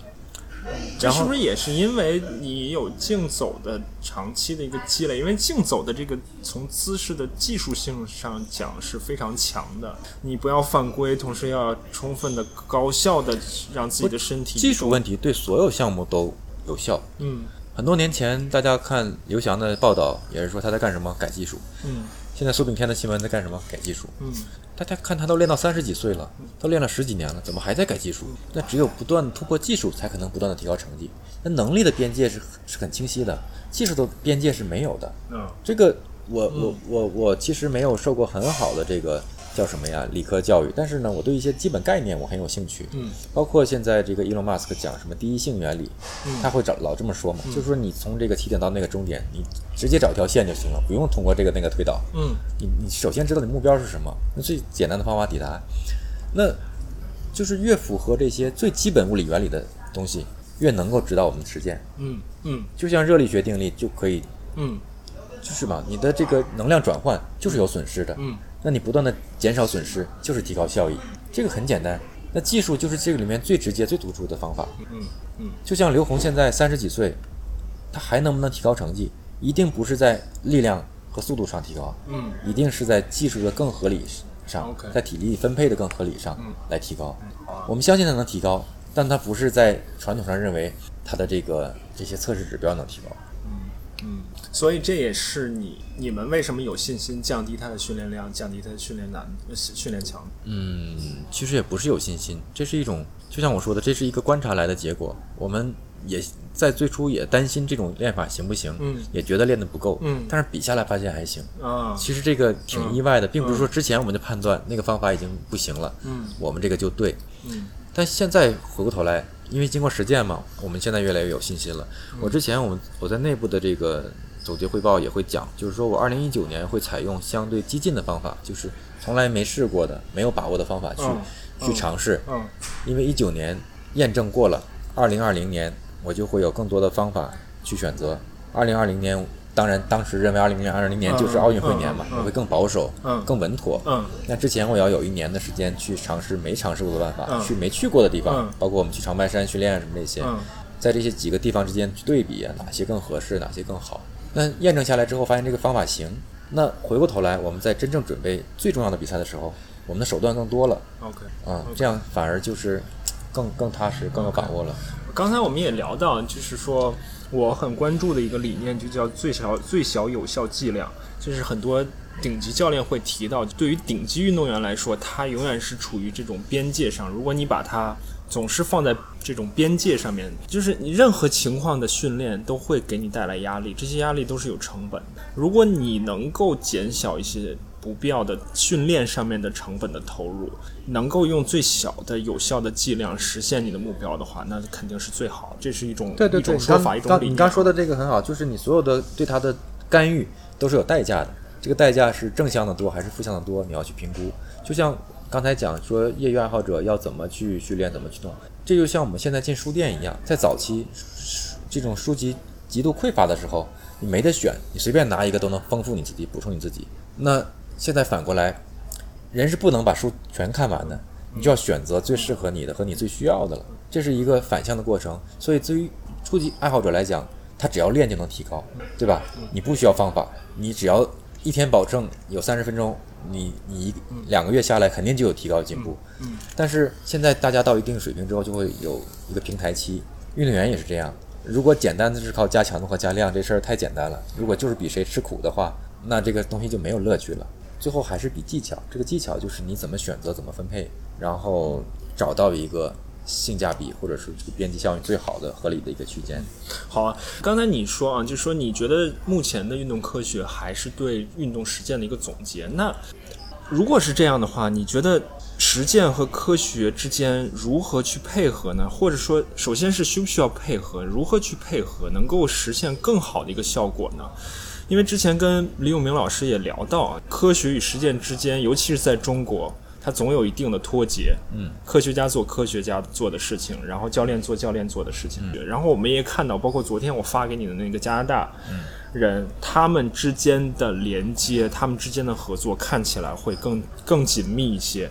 就是科学家会，就是从科学的角度去帮他们去看高原训练，去帮他们看耐热训练，去帮他们看赛前、赛中的降温补给的问题。像这些问题，我们中国队都做到了吗？是通过教练员和运动员就做到了吗？还是也会依依赖一些这个所谓的运动科学家的一些一些支持和帮助呢？嗯，现在这个脱节的情况还是非常突出的，嗯没有特别大的改善。嗯嗯，因为我首先是从这个运动科学这个虽然只是本科吧，但是我是从这个里面入门的嘛，嗯嗯我跟大家的普遍的教练不一样，这个脱节是非常严重的。嗯其中一个原因是我们整体的这个教练员，嗯，所受到专业训练欠缺，嗯非常非常欠缺。嗯就像你之前聊自行车也是一样，就是功率计这个东西在专业队是几乎没有的。嗯我问过国内顶尖的团队，都几乎没有采用。那这个跟国际上的差距就会非常非常的大，嗯这不是一个世代的一个、嗯一个一嗯个一个一个成情况了。我们这个项目也一样。嗯。并没有大家认为的什么非常苛刻的营养计划呀，嗯。非常嗯。精确的这个定期监控啊，嗯。还是比较粗放的一种形式。嗯。为什么我们在一些项目上还比较有优势呢？可能更多的是因为这些人的天赋确实很好，嗯。我们嗯。可淘汰的、嗯。可筛选的范围确实足够大。那我们投入大嘛，我们投入大，所以收效、嗯。嗯。嗯如果只比收效的话，那就嗯可能还是有优势的。嗯主要原因还是这个。嗯那我自己的感受啊，就是我来怎么总结，呃，科学训练的问题呢？我认为科学训练在在早期、在初级、中级、高级阶段是科学，它有严格的规律、严格的参数嗯可以把握。嗯在顶级是艺术，啊就是科学跟艺术是不同的。嗯你现在去学所有的艺术，也有基本功，嗯绘画你从一点一点一点学上来，嗯音乐从一点一点学上来。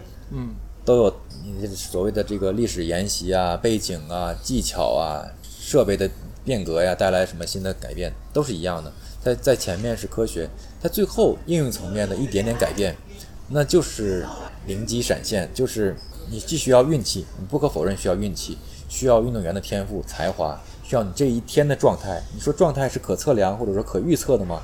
有一部分有，有一部分真的没有。嗯嗯就像那时候我看福格森的一个一个介绍，说他一辈子带曼联队，全队的状态都好，只有两次，嗯嗯 就是尤其像一个集体项目，十几个人，你所有的状态都在最佳状态上，是非常难难难以匹配的。嗯所以竞技训练到最后还是归结到人，嗯没有办法，到目前还没有办法实现远程的这种教学。当然，很多运动员像像你讲的，像自行车啊，像铁三是有对运动员远程出计划的，对，对但是这是一种这是一种没办法的办法，嗯嗯这是一种经济条件不能实现的办法。像网球，它就可以一对一，因为它它能有嗯足够的回报，嗯对吧？嗯但是像铁三项目、像竞走项目，它就没有办法做到这样的。可能大量运动员还是说一种远程的建议性的一种、嗯一种嗯一种一种方式。嗯我在最开始接触那个意大利教练的时候，他给我讲，教练最重要的是什么？教练最重要的是眼睛，看到能看到我的对，运动员，你要能实时看到运动员的不同的细节你要非常非常注意观察，看运动员有什么表现。我印象特别深的是，我跟他看第一场比较大型的国际比赛，他在比赛进行到一半的时候，就把第一到第八的名次写下来了。嗯在当时，这些运动员还走在一起，这是让我非常吃惊的。他说：“我说你怎么知道？”他说：“我看到了。”你现在能做到吗？不能，因为他在欧洲嘛，他们每年的比赛非常多，他对这些人很了解是吧？对他对嗯这些人的状态呀、嗯。技术啊、表现非常熟悉，嗯。所以他一看啊，今天他行，他不行，第一到第八就写出来了，我真的非常吃惊。那就像你刚才问我和和国际教练还有什么差别？我觉得这方面的差别还是巨大的。嗯。那他他那个时候已经执教快四十年，他他的经验嗯和年龄在那儿摆着，那这个是非常非常要命的。嗯。就是一个人的观察能力，包括最早我们有请那个马罗马尼亚的马拉松教练，我的同学去跟他配合的时候，他也讲，啊，这个教练观察好仔细啊，就是你一见面，告诉你，哎，你今天这个扣子不一样，他就会一下发现你身上的不同，说明他平时的观察力非常非常强。嗯。这样你有这种长期的训练，你才有判断力，嗯。才有才有决策力。嗯。所以这个是一个顶尖教练很不一样的地方。嗯。然后这个教练再反过来影响你，给你建立信心，嗯。给你呃，就是做心理疏导啊，然后嗯。就是很多训练是非常非常难的，尤其这种这种这种顶尖运动员的训练，很多训练是突破性的，对，你自己觉得不可能，教练告诉你行，你如果真的做到了，你未来你会非常相信这个教练，因为你做到了，然后你又提高了，他就觉得那那你就说吧，你说行我就肯定能行。如果但凡有几次没做到，这种打击也是很巨大的。他觉得你看不准我，你不了解我，你根本就就不理解我，那那这个就很难合作。嗯，所以这个是顶尖教练的这个艺术层面的把握。明白明白。还有一点呢，我要讲的就是说呢，我们的就我接触这个国外教练之后才才明白了这一点。我们经常认为呢，我们会有一个成功模式，一个模型。比方说，我这次比赛准备的三个月非常成功，非常系统，嗯，也我也提高成绩了。嗯那么我下一次就严格再按这个套用，嗯效果只会更差，不会更好。这是非常典型的一个情况。嗯我们专业队也很多这样，嗯就是以前有一次比赛，因为他本身对训练理解有限，他对比赛没有预判。他偶尔一次特别好呢，他就像刚才说的，这个训练经验怎么来的？就是总结来的嘛。哎，我觉得这个特别好，我就把这个记住，作为我的秘方，不能给别人看。嗯我下次还用这个。嗯结果发现一次比一次差，一次比一次差。我们的这个教练就是没有任何一次赛前的训练是一致的，嗯但是他很多次都可以保证高水平的输出，嗯就是说明他在赛前发现了问题，及时在修正问题。嗯所以我们基本上的认识就是，你在赛前一个月的时候，像我们这种准备大赛啊、长嗯长距离项目，你的能力基本上已经确定了。嗯赛前一个月只是在调整你各方面的调配，你各方面的这个嗯输出，让嗯你的最佳状态能够在比赛里表现。嗯所以并不是说很多人赛前练得最狠，赛前练得越狠，你比赛可能越糟。赛前是一种保持状态，然后不断调整到最佳状态的一个情况。我印象非常深，我第一次见这个意大利教练的时候，我们去墨西哥比赛，一千六百米海拔，我们很少在这种海拔比赛。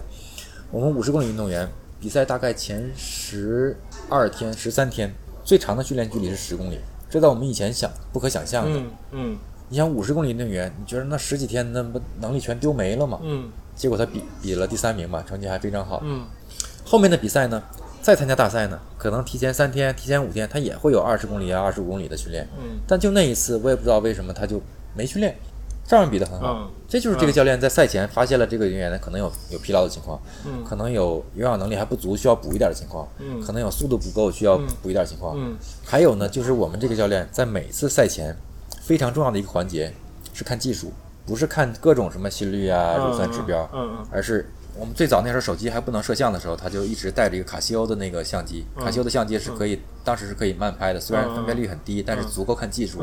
他就是赛前看每个人技术，就能断定谁的状态好，谁的技术不好，状态不好。他认为赛前的技术水平就是你的状态水平。嗯，所以就像你说的，在顶尖的层面，很多时候还是靠教练主观的一些，甚至可以说他艺术性的一些发挥，他主观的一些东西，他可能并不是像你说的，他凭一些客观的一些监测指标、监测数据来判断，是吧？至少在我见到的这个训练过程里面是这样的。那我很好奇啊，那像比如说刘虹在去年的多哈世锦赛的时候，他有做，因为是夜间开赛嘛，嗯，他有对夜间做针对性的准备吗？有对高温高湿做针对性的准备吗？有，比如说针对高温高湿做赛前的降温、赛中的补给的策略，然后根据当时的环境条件做出配速的调整，这些东西他有做吗？还是说这些东西其实对于他们这个水平的运动员来说是基本的一些东西？我想反问，你猜，从你的想法来看，应该是什么样的？我猜可能是有吧。呃应该做到什么程度？怎么做呢？我我昨天给你发那个加拿大的那个，他就把他做到什么细节呢？他就是把每个补给站都画出来，保证这个运动员能够尽量走切线，嗯，距离最短，而不是每次补给去浪费距离。嗯，我我不知道啊，刘虹的所有的准备过程能不能到这种细节，还是说他的实力已经足够强大到他不需要这种东西？这个就是你来判断到底什么是最核心的问题。就像我说的，以前呢是什么都没有的时候呢，就是是短缺短缺时代，现在是过剩时代。嗯你必须在过剩的这些资源条件里边选择你认为最重要的。嗯对于刘虹来讲呢，去年这个比赛呢，首先你在心理上做好一个心理建设。嗯我们现在认为心理建设是第一重要的。嗯你在心理上接受它，嗯而不要觉得这个比赛肯定特别艰苦。嗯那么热，又是大晚上的，嗯我怎么我可能会晕吗？我可能会什么你如果把这个事儿想太多，你从一开始心态上就畏惧了。嗯你首先要接受它，认为所有人都在这个场上，嗯所有人都要面对这一点。嗯只要我和你条件一样，我就会比你强。嗯他首先有这样的自信。嗯适应高热这个事儿不是从现在才有的，从二零零八年北京奥运会的时候，我们就已经做了大量这样的工作。嗯。当时他在云南的那个叫沅江的地方，离昆明很近，但是海拔只有三四百米。嗯。那个地方常年在四十来度的那个，嗯他们在那儿训练了两周多，大概是。嗯然后我们那时候跟着男子五十公里也在什么广州的六月份训练，嗯就是挑最热最热的时候练嗯，就认为你在热的时候适应了，你比赛的时候就会好一点。嗯。但到目前为止，我们看到的大多数都是失败的案例，嗯都不成功。嗯嗯，我们在多哈的时候呢，这个是由各自教练自己定的。嗯有些团队呢就是做了大量的适应，嗯有些团队就没怎么适应。嗯呃，表现呢情况和适应的情况不完全一致。嗯嗯所以首先我要说，这里面我们还没有发现特别明确的规律，嗯只能说我们做过各种尝试，嗯但是没有发现明确的规律。嗯刘虹能够成功，基于几个我们认为可能的原因。第一个，他本身是南方人，从小对这种湿热的环境就相对适应。嗯。他当年在深圳训练了三年，嗯。在深圳那种夏天条件下，又湿又热的条件下，他也坚持过来了。所以他从心理上起码不畏惧这个状态。在那个世界田联的网站上是有叫高温高高湿这种叫什么运动医学的这种建议的，对。他会告诉你啊，他们的这个研究结果，对。多少天你身体会产生多少变化，他建议可能接近两周的时间才身体完全适应这种热环境，然后你的补水策略什么什么一些，对。但实际上我们抵达的时间是远远不够的，我们大概是提前一周的时间抵达的。嗯然后呢，我们做了适应，但没有做到那么苛刻的适应。嗯。我们比赛时间是夜里十二点嘛，嗯。我们大概就十一点去训练一下，嗯。练个四十分钟嗯。左右就回来。嗯。然后呢，当然饮食也会稍微稍微的注意点，晚上能吃东西啊，能消化，能能能正常的这个通畅。嗯所以我很多时候会有一个什么观念呢？就是你用百分之五十的努力去获得接近百分之九十的效果。嗯我忘了这个这个词，好像在经济学上有这么一个二八原则就类似吧这种嗯，就是嗯我会希望用尽可能少的付出去获得一个相对大的一个一一个收益。嗯因为你到后面每提高一点，会成倍的投投入资源，嗯我认为是不值得的。嗯所以其实这个观念是我个人一个非常非常非常主张的一个观念，就是尽可能的，我们做了适应，但没有做那么多适应，就是感觉好了一点就行了。OK，好啊。很有意思的是，那加拿大运动员赛后说，他自己觉得他可能高估了一点那个环境的苛刻，然后导致他配在中间阶段的配速不保守了一点，最后他就输给了第二名几秒钟，好像是。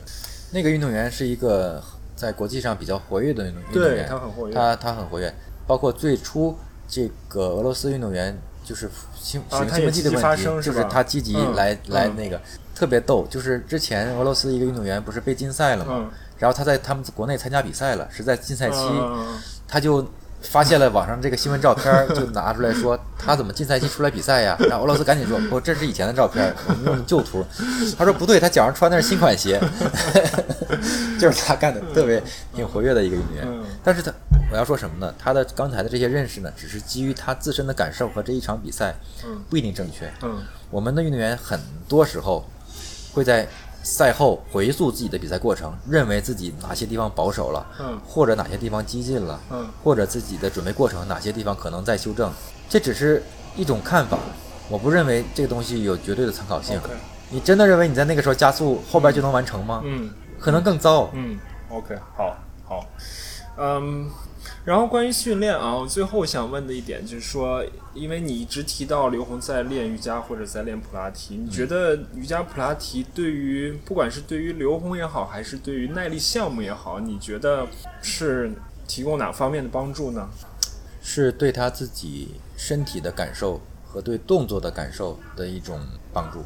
所以你如果这么说的话，这一点只适用于刘洪自己，还是说你觉得所有的耐力运动员都建议去尝试瑜伽普拉提？我目前不能建议很多人，因为我们是为了解决刘洪个人具体的问题，嗯嗯他是有一些具体问题的，嗯嗯我们想到这个方法可能会帮助他。OK，啊，刘学觉得好像他他对铁人三项这个项目还有一些有一些想说的，或者说有一些想法吧。啊，对，因为我对铁人三项呢了解算是早的，因为一提东方红论坛都是早的。嗯，对，没错。嗯，铁人三项真的是怀着一种敬畏的心去看它，因为它涉及三个项目，三个项目都有难度，要综合在一起呢，它既需要你个人的这个意志能力、这种自律能力，还需要很强很强的学习能力。嗯我接触过的参与铁人三项的这些呃选手吧，真的是学习能力上就是让我很敬佩。嗯包括王开元，他也是这个非科班出身的，但是他的这个知识面啊、深度啊、表达呀，对真的是让我刮目相看。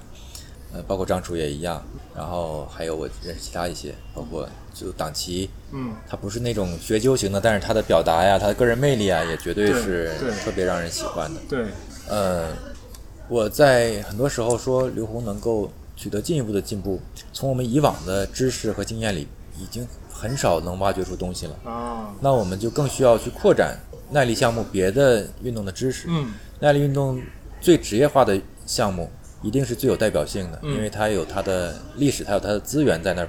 所以呢，像自行车有很多很成熟的经验，我们要借鉴。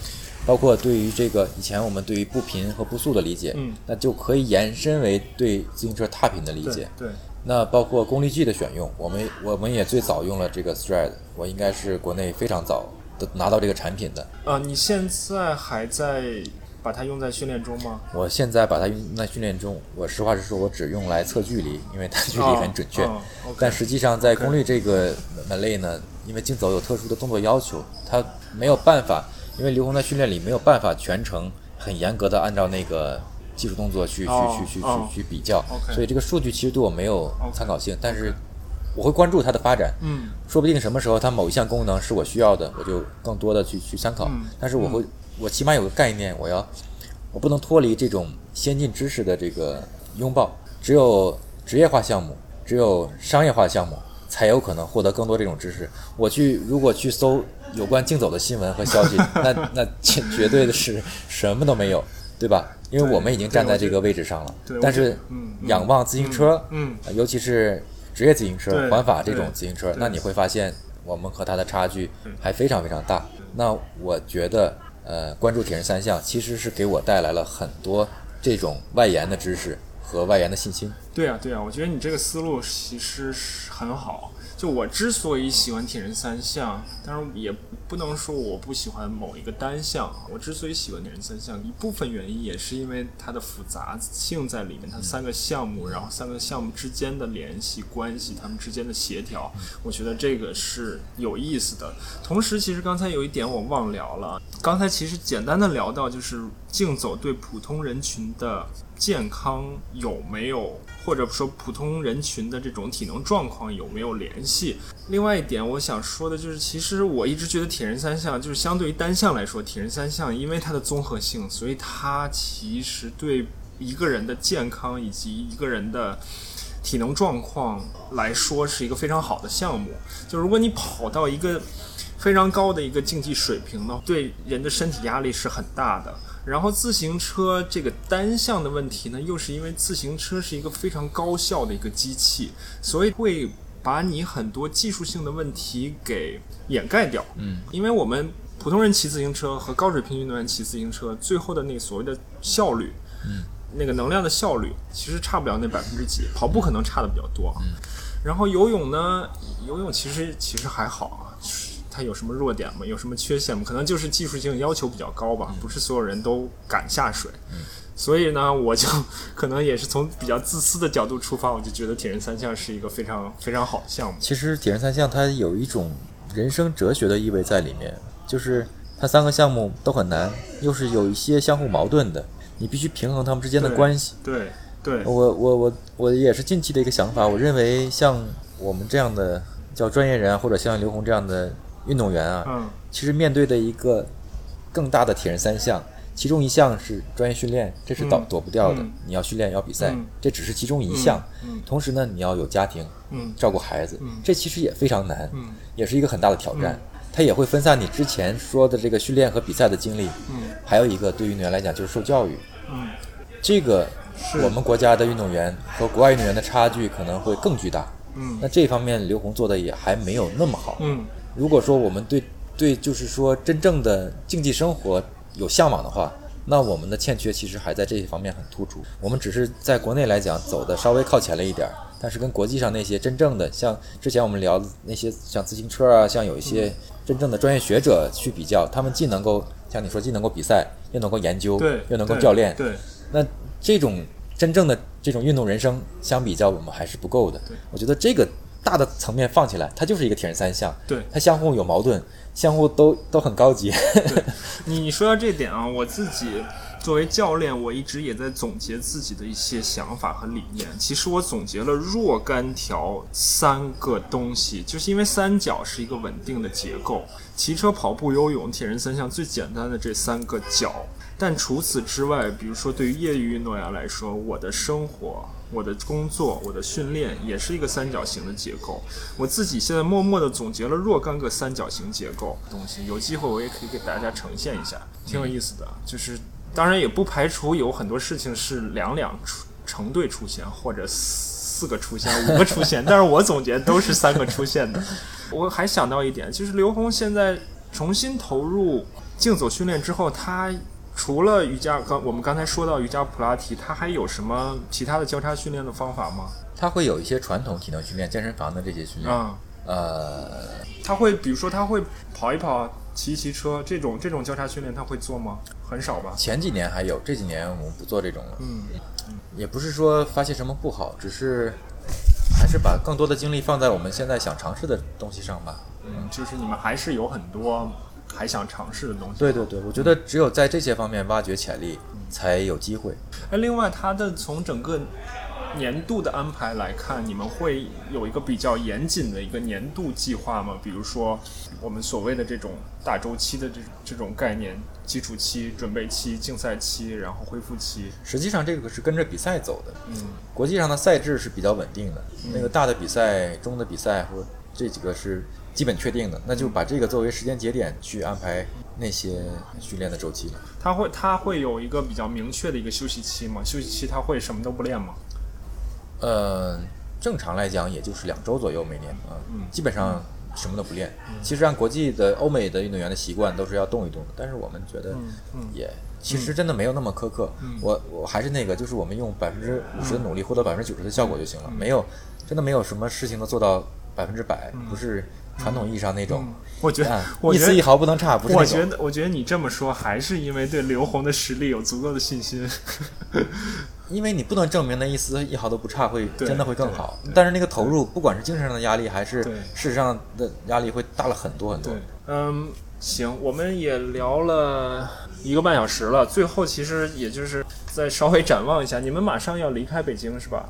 对，我们就开始明年的赛季的冬训了，就准备了要去哪里？去昆明吗？在昆明，对我们嗯未来都长期在昆明。那就所以你在北京的家其实很少，很少待。对，这两年从恢复训练，从一八年十一月到现在，这有两年了吧，都没怎么在啊。因为北京的空气啊，还有 什么的，对，那肯定不如昆明啊。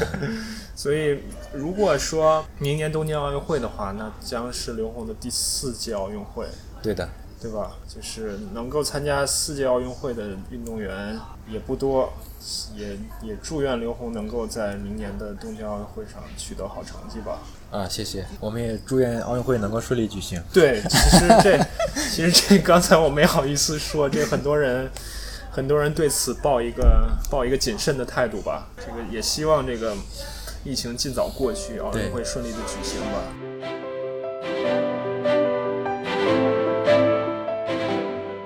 和留学呢，不知不觉又聊了一个多小时，每次聊完自己都觉得很尽兴。但我希望我们的对话不是两个人的自嗨，甚至我一个人的自嗨。希望我的提问、他的回答、我们的讨论，对我们的广大听众有所收获，也有所启示。录完之后呢，我有几个感受：一是忽然想起自己没有丝毫的八卦精神，没有想起来问刘学和刘红，同时作为教练、运动员夫妻，他们在配合的过程中有没有闹过别扭？另外一个想法呢，就是留学对铁三这个项目以及其他耐力项目的关注和认知完全超出了我的预期。就像他节目中说到的，这也是他学习能力的一部分吧。同时感谢留学，他多次提出，在我们的某一期节目里听到了某一个话题，也许我们的很多听众就是这样。虽然我不知道谁在听，他听到了什么，但是默默收听的你们还是多少有所收获的。最后呢，我也觉得我们的节目能请到的嘉宾也非常有意思。有的时候我会担心我们的嘉宾不够用怎么办，但有的时候我又觉得该来的人总会来的。最近也逐渐有朋友向我推荐能够上节目的嘉宾，我也希望各位听众如果能想到谁，或者你希望听到谁能够参与到我们这类的讨论，也欢迎向我推荐。好了，今天的节目就是这些，让我们努力训练，下次再见。